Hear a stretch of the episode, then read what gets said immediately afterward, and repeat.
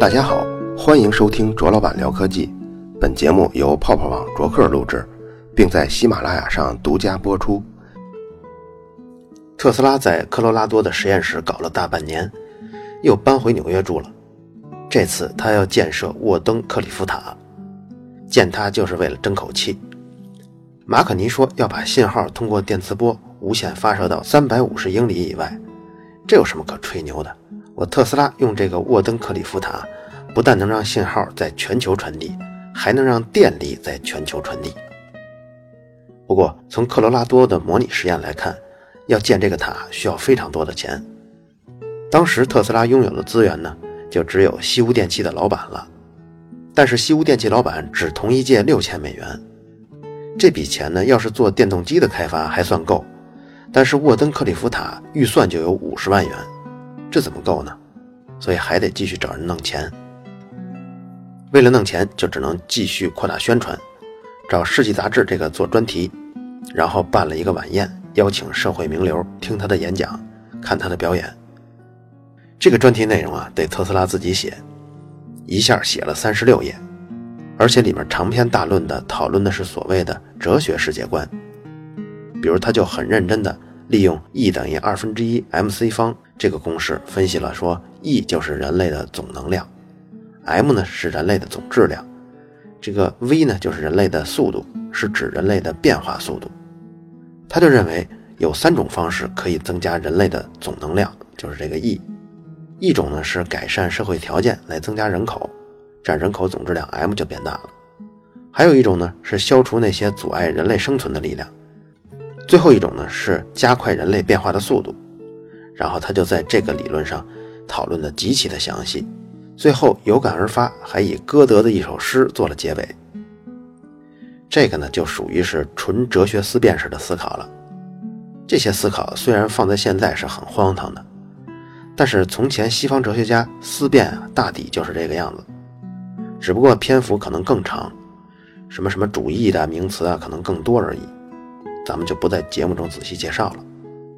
想看看特斯拉是怎么分析人类的 E 等于二分之一 mv 方呢？可以在微信公众号“卓老板聊科技”中回复“哲学”两个字。同样，这篇专题报道引起了大众媒体极大的兴趣，跟咱们大众现在对郭英森聊引力波这个兴趣啊是一样大的。不过，科学界对这个内容大都是非常反感的，甚至有一位物理学家直接写信给《大众科学月刊》，说特斯拉这种文章这么毒害大众，实在是太荒唐了。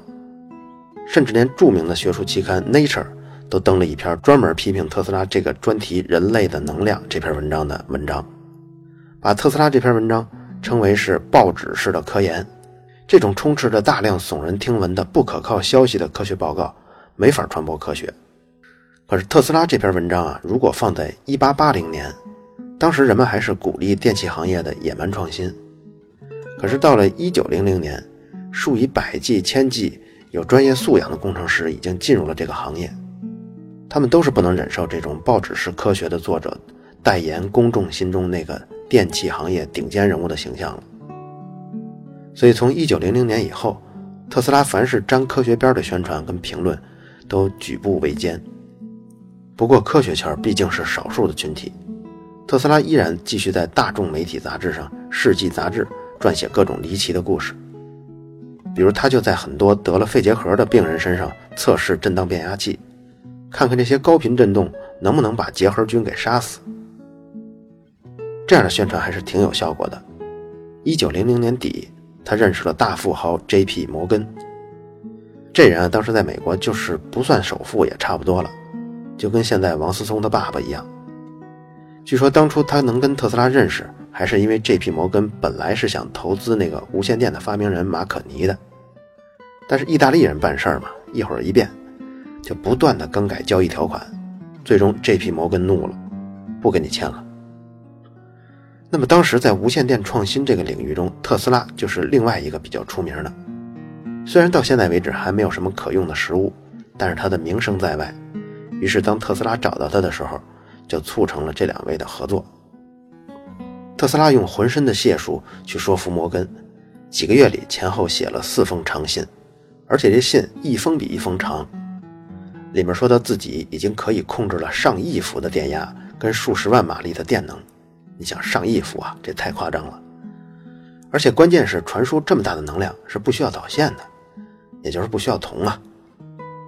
他还向摩根保证，可以在六到八个月之内建立一个电报通信站，实现跨太平洋的通信。他在最后一封信里甚至还说到，自己的无线通信不光能解决人类在地球上的沟通，还可以和他之前发现的外星信号沟通交流。虽然那个时候人民大众的普遍教育水平是挺低的，但是这批摩根可不一样，他可是美国顶尖大学毕业的。他听到这些论调呢，也依然没有拂袖而去。可能是因为摩根在那一阵子正在跟钢铁大王安德鲁·卡内基谈创建美国钢铁公司的事儿呢，所以特斯拉的投资尽管拖了很久，最终还是签字了，金额是十五万美元。摩根呢可以得到特斯拉的专利百分之五十一。这笔钱在当时金本位的时候是非常值钱的，不过对摩根来说不算什么。就像现在你要让世界首富投资五百万美元那样，不叫事儿。咱们举例来说吧，摩根跟钢铁大王打算组建的美国钢铁公司，它的体量是十亿美元，放在现在呢就是三百亿美元的一个公司。再比如，摩根就在跟特斯拉签完合约之后两个月，看也没看，就以十五万美元买了一幅托马斯·庚斯伯罗的油画《德文郡公爵夫人》。你看，跟他的投资已经是一样的价格了。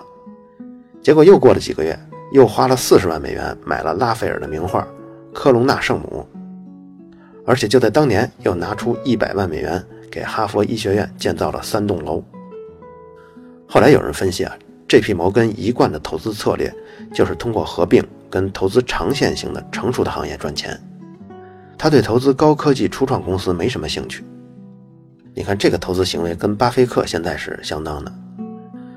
不管怎么说，特斯拉拿到了这笔投资，于是开始建造沃登克里夫塔了。他首先买了一块六百四十七公顷的地，然后雇佣了两千名工人。沃登克里夫实验室一共是四个大车间：机器车间、锅炉室、蒸汽机发电室，还有电气室。车间里有 N 多的设备跟工具。最明显的设备呢，就是离实验室还有一百多米远的沃登克里夫发射塔。按照特斯拉之前自己计算的，这个塔至少要一百八十三米高才可以，这都堪比当时世界上最高的建筑埃菲尔铁塔的百分之七十的高度了。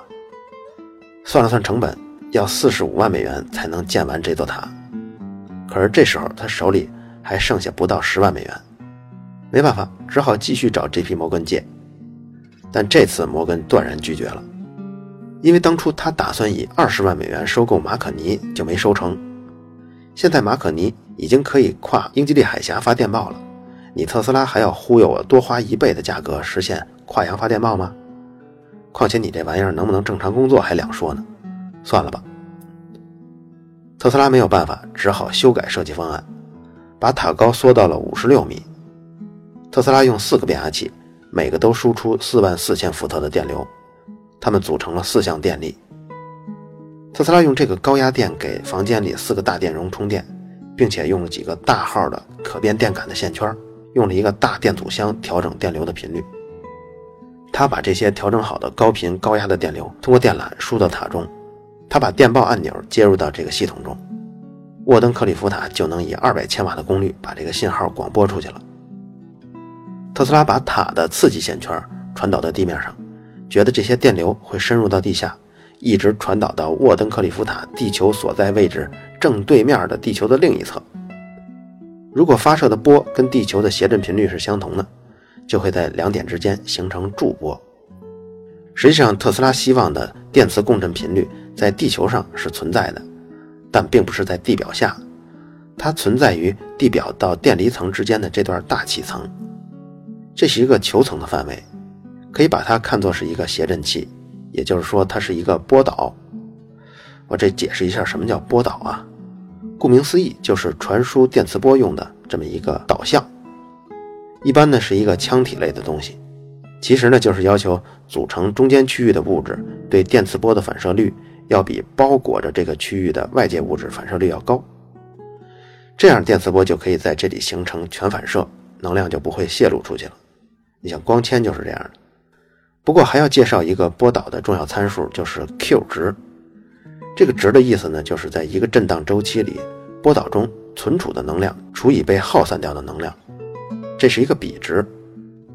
那么这个比值当然是越高越好了，否则能量传递不了多久就会被耗散光了。那么如果把刚刚电离层和地表这部分当做一个谐振器，测量之后就会发现它的 Q 值大概是五左右。而如果想用这部分大气有效的传输能量，需要的 Q 值大概要几百万才可以呢。你看，这相差了六个数量级，它是不可能实现的，就是从理论上就否定了这种可能。而且这个呢，也是咱们现在给特斯拉拼凑的一个理由。实际上，特斯拉当初的本意是希望利用大地的谐振传输能量，可除去大气层以外的这些大地啊，作为一个整体来说，是不是存在一个对电磁波的谐振频率呢？反正目前科学家到现在还没有找到，所以无论是通过空气还是通过大地的无线能量传输都是不可行的。这就是特斯拉线圈乃至后来造的大型的沃登克里夫塔不能成功的原因。特斯拉尝试了好几年的时间，也错过了重要的时间点。马可尼电报公司已经在1901年成功发射无线电跨越了大西洋。特斯拉当年向 J.P. 摩根承诺的六到八个月内就可以实现跨洋的无线电力传输，还有信号的传输，到现在已经过去两年的时间，还渺无音信。不过老天还是给了特斯拉最后一年的机会，因为1902年大段的时间里这批摩根的精力都放在击退北太平洋铁路公司的恶意收购这件事上了。等到1903年，看到特斯拉不但没有开发出之前承诺的功能，反而陷入了财务危机。这批摩根最初也没有完全放弃，还帮他出主意建立新的公司筹措资金。不过之后钱也没筹到，特斯拉变卖了自己一部分家产，大概三万三千美元，又从沃登克里夫当地的银行借了一万美元，最后甚至去了纽约那些高端的俱乐部，向名人们兜售自己的股票，但都无济于事，没有凑足钱。在一九零三年七月，这批摩根发现帮了一把也不起作用。于是就停止了继续向特斯拉投资。愤怒的特斯拉当晚打开了沃登克里夫塔的电闸，用最大的功率制造闪电，发泄胸中的失望跟愤怒。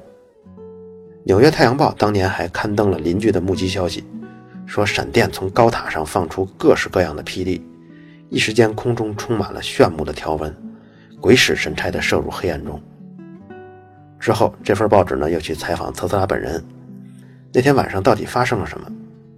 特斯拉说：“的确，其中有一些是跟无线电报无关的东西，但虽然不是现在，但总有那么一天，我一定会宣布一个过去从没有想到过的东西。”这次尝试过后，特斯拉只能再找一些其他方面的合作伙伴了。到了1903年，随着科学突飞猛进，特斯拉的名声在学术圈，甚至在工程圈里头，也已经没有任何光环可言了。甚至主流的评价是负面的。他是电器界首屈一指的人物，这种评价放在十五年前还凑合，但放在现在，连大众都不愿意追捧了。所以想得到投资比从前更加难。比如他想重新建立一个公司，专门生产为 X 射线管供电的设备，公司资本预计是五百万美元，但是没有人投。一九零五年，又计划设计一个专门产生电火花的设备。用来产生臭氧，他就觉得给室内放这个臭氧能杀菌，但是也没有拉到投资。当然，他从前的沃登克里夫塔，光为给他继续找投资，又失败过无数次。一九零五年，特斯拉的交流发电机的专利期也刚好到期了。虽然他早就已经不从这个专利中受益了，但是心理的支撑好像一下就没有了。从一九零五年以后到一九四三年，尽管之后经历了三十八年的时间，在美国平安地躲过了第一次、第二次世界大战，但再也没有出产什么有价值的或者有影响力的东西了。麻省理工学院的教授特朗普，这不是川普啊，他整理了特斯拉生平的文档后说，至少在最后的十五年时间里，他的思想主要体现在思辨的、哲学的以及某种推销式的特征。但没有包含任何有关无线电力传输有用的内容了。特斯拉从四十九岁以后就是辗转各个公司，经营销售他之前的几百项专利。毕竟人家家底儿还是比较厚的。又过了十一年，一九一六年，纽约法庭要求他补交九百五十美元没有缴纳的税款，但那个时候特斯拉已经交不出来了。他向法庭证明每月的收入只有三百五十美元。当然，如果换成现在人民币来说，它相当于每月有七万三千块钱一个月，也大约是普通民众的十多倍。但相比他从前一个投资就有十多万美元来说，那简直是少太多了。最后一个值得他期待的就是1915年诺贝尔奖。《纽约时报》抢先报道了说，这年的诺贝尔奖将由爱迪生跟特斯拉共同分享，原因是六年前马可尼曾经因为无线电的发明获奖过。但实际上，1915年最终颁给了对固体物理研究有帮助的布拉格。爱迪生跟特斯拉谁都没有获奖。这里要补充说一下诺贝尔奖，这个奖总体上来说依然是世界上含金量最高的奖项，尤其呢是集中在自然科学类的。有一类人，他们获奖对他们本人来说就是一种殊荣，比如像马可尼啊，因为他在科学上的造诣是比较普通的。但是他的发明是如此的重大，以至于改变了人类的生活，所以仅从发明重大意义上看呢，他是值得获奖的。但是从科学方面来看，他又是不够硬的。所以呢，《纽约时报》才会猜测说，爱迪生跟特斯拉是有可能获奖的，就是因为之前想不到诺贝尔奖还能颁给一个发明家，颁给马可尼。刚刚说呢是第一类人，就是以奖为荣的人；另一类是他做出的科学成就。对人类文明都是有重大意义的，他们是给诺贝尔这个奖项增光的、增加价值的。这些呢，相对就少很多了。我这个时候不禁想到了一个问题：假如没有爱迪生，灯泡会不会广泛的商用呢？假如没有特斯拉，交流发电机会不会被发明出来呢？假如没有马可尼，无线电报会不会诞生呢？我觉得大部分人会觉得，没有他们，这些东西照样会产生。因为就在咱们这个故事中，就已经多次出现了很多例子，说明那些发明在同时代的时候，都是有相当多的竞争对手有相似产品的，甚至呢，已经不是有相当多的竞争对手了，而是同行业过度的蓬勃发展，都产生泡沫了。可能最后因为我略去了马可尼无线电报的发明了，那个时代无线电行业的发展情况，其实和交流电最初发展有点像。也就是资产泡沫在无线电这个应用上也已经有点严重了，这个呢也是导致最后 J.P. 摩根没有再继续投特斯拉的一个重要原因。补充完这个呢，我还要重点强调一下，就是说没有这些发明人，这些发明不但照样会产生，而且也会在前后几年产生的，不会是迟来很久很久。不知道大家认同不认同这观点？如果从这个角度继续把概念给外延呢？就是整个人类的技术史上，是不是因为缺了某个人，这项技术就不会诞生呢？我觉得也不会。如果我们能假设再给人类一次机会，从一万年前那种新石器时代开始，给那些人同样的地球环境，我相信那些人类依然会沿着我们曾经走过的这条主干，在差不多的时间点进化出电力技术啊，乃至航天技术。这些人类开始呢，肯定是主要以采集跟狩猎为生，因为智力上的碾压嘛，所以团结在一起以后，可以战胜陆地上所有的动植物。所以这些早期人类一定会走到一个山穷水尽的地步。什么叫山穷水尽呢？就是那个时候几乎所有的大型动物都濒临灭绝了。这个时候地球有足够的自然资源，那么终究就会有那么一小撮人，他有机会偶然发现自己可以种植食物。于是呢，诞生了人类第一项重大的技术——农业技术。有了农业之后，吃饱穿暖就直接导致寿命的增加。于是，经验啊，还有知识啊，甚至是一些神话这些文化类的东西，就一定会增加的，就一定会催生出记录这些有价值信息的需求。所以，文字就会在吃饱穿暖之后产生。当文字出现以后，技术信息就可以在几百年这个跨度上更好的积累了。而不是像之前几代人之后就要从头来过。当一项技术积累的足够厚实以后，从它延伸出的旁枝就像树杈发芽一样，该出来的时候一定会出来，它不由人的意志控制了。所以有了文字就会有书，有了书就会有图书馆，有了电就会有电话，有了电话就有互联网，有了互联网就有互联网图书。所以类似的人工智能取代很多人的手工劳动，我觉得就是二十年后的大趋势。二十年后，在人工智能这条路上，也许是我做出了贡献，也许是听节目的各位中有人将会被人工智能史铭记。技术的发展就像大潮。如果有谁能够因为发明什么、创造什么被历史铭记的话，那他只是幸运的弄潮儿。因为假如他不出现，不久以后也会有其他人做出同样的发明。相比之下，基础科学的进展有一小部分就不是这样了。当然，我觉得大部分可能还是跟技术是类似的，但是毕竟那一小部分呀，几乎只能等待某一位天才的出现，否则这个领域。在百年里，甚至几百年里就会停滞不前。但说到底，几百年在人类文明中还是短暂的。如果更往远了说，人类诞生以后，地球给予我们的各项基础的自然环境，比如像重力的大小啊、水的总量的大小啊、黄赤交角的大小啊、各种元素的丰度跟分布密度啊，还有像太阳的活动规律啊、周边行星对地球的引力的影响啊，等等等等，这些最最最基础的东西。基础到我们平时都没有意识到，但它们的影响却渗入到我们的点点滴滴。只要这些影响因素已经确定了，我觉得人类的文明进程，如果把它比喻成一幅诗篇的话，就已经拉开了序幕。之后我们的文明只是跟着大剧本走，偶尔会出现一些英雄式的或者是悲剧式的事件，泛起一些小水花，但我们终将沿着这个剧本演到落幕。故事说回来。特斯拉已经进入了晚年，他从八十三岁开始每月领六百美元的养老金，这足以保证他衣食无忧。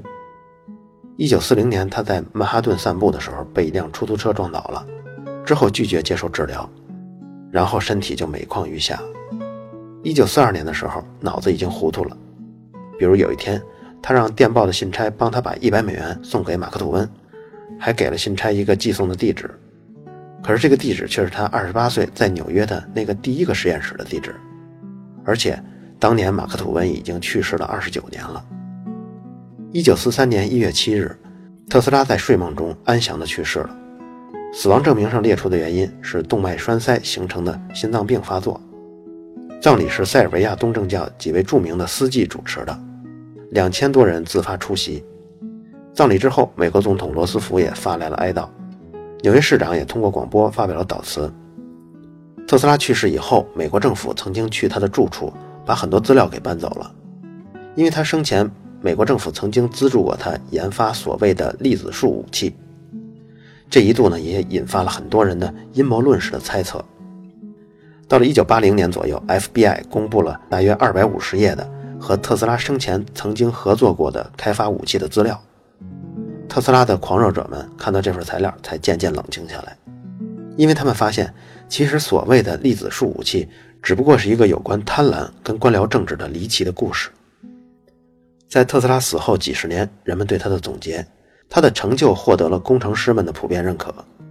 一九六零年，在巴黎召开的国际计量大会上，参会人一致同意用特斯拉作为磁通密度或者是磁感应强度的国际单位制。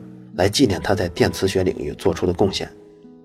到今天，《特斯拉传》这个系列故事就说完了。这个坑填完不容易，原本以为五期就可以说完，但实际如果按章节整理，大概十二期才能说完。因为这本书看起来就是特斯拉生前资料的整理，从时间上串下来的。我相信，如果是各位啊，很少有人能耐心看完前三章。里面涉及的知识呢，是特斯拉那种。不包含在主流科学范式下自己总结出的那么一套知识体系，所以有些地方是可以对应到现代的电学知识上的，有很多呢是对应不上的，读起来羁绊很多，内容也非常庞杂，所以删减完了就剩这七期。这本书呢，每提到一个重要的事件呢，可能就给你写一个标号，这个标号就会在整个书最后是一条参考文献，一条参考文献也许是一本书，也许是一篇文章，也许是一个报道。就这么一条一条写下来，这本书总共的参考文献一共列了八十四页，你就想这本书的作者在写的时候花了多少的精力？当然，作者已经花了极大的功夫把这些庞杂没有关联的东西，尽量的把它写成了一本书。但实际读者在初读的时候，肯定觉得这本书实在太没有意思了。所以呢，在我播出的时候，大部分故事的前后关联啊，还有跟同时代科学体系发生的互补啊，这些事儿都是我后来加进去的。我的文稿一共整理了四万五千字。之所以愿意把它做完，是因为我觉得这本书依然是目前对特斯拉生平记录最客观的参考书，对每一个想认识特斯拉的人都有好处。我相信特斯拉的神奇传说还会在世界各国的文化中传播下去。这既是我们对他成果的认可，也是我们对多彩世界的一种期待。但宝贵的是，我们在看遍了所有的故事之后，如果能静下来了解一些可以证实的内容，不是更好吗？最后，感谢这个系列播出中大家给我提的意见，尤其是 Tody 零零零三每次发表的观点。比如他说，和 X 射线擦肩而过的人其实还有很多。在特斯拉之前十来年，就有人发现了阴极射线管导致底片曝光的现象。科学就是这样，如果你一直待在研究前沿，总会遇到或者错过一些好机会。Tody 零零零三呢，也是经常在评论中指出我错误的听众，每次都很准，感谢他。最后也感谢所有。为这个系列打赏的听众，希望我没有让你们失望。我尽最大努力在三月三十一号之前发货了。好了，以上就是本期卓老板聊科技，在同名的微博和微信公众号中还有其他精彩内容，期待您的关注。如果您对本期节目非常认可，也可以在收听界面的最下方为我打赏。